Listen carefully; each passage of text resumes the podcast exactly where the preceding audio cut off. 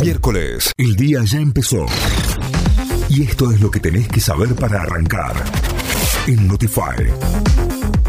Nos vamos a las noticias, nos informamos a través de nuestra web notify.com.ar. Lula da Silva dijo que ayudará a la Argentina a sacar el cuchillo del cuello. Luego de la reunión entre el presidente Alberto Fernández y su par de Brasil, Luis Ignacio Lula da Silva, dijo que su país va a interceder ante el FMI para sacar el cuchillo del cuello de la Argentina en la cuestión de la deuda externa. Estamos dispuestos a ayudar a la Argentina a encontrar una solución, dijo Lula, quien reveló que además están hablando con los integrantes de los bloques BRICS, Brasil, Rusia, India, China y Sudáfrica. Schiaretti lanzó formalmente su candidatura presidencial. El gobernador de la provincia de Córdoba oficializó su aspiración a ser candidato presidencial por el espacio que comparte con el ex gobernador de Salta, Juan Manuel Urtubey, con quien competiría en las PASO. La alianza no tiene sello, pero la integran la Democracia Cristiana, el Partido Socialista y el MID. Las ventas minoristas en Córdoba bajaron 3,8% durante el mes de abril.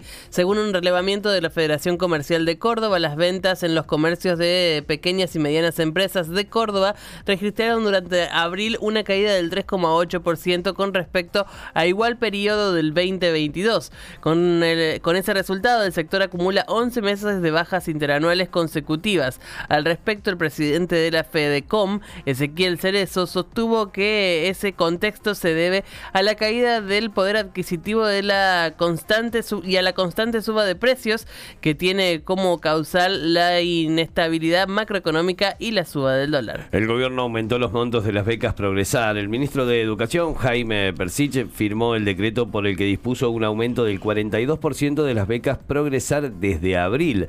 La actualización de la beca eleva el monto a cobrar hasta 12.780 pesos en cada una de las líneas de la prestación. Progresar 16 y 17 años, Progresar obligatorio, Progresar superior, Progresar enfermería y Progresar trabajo.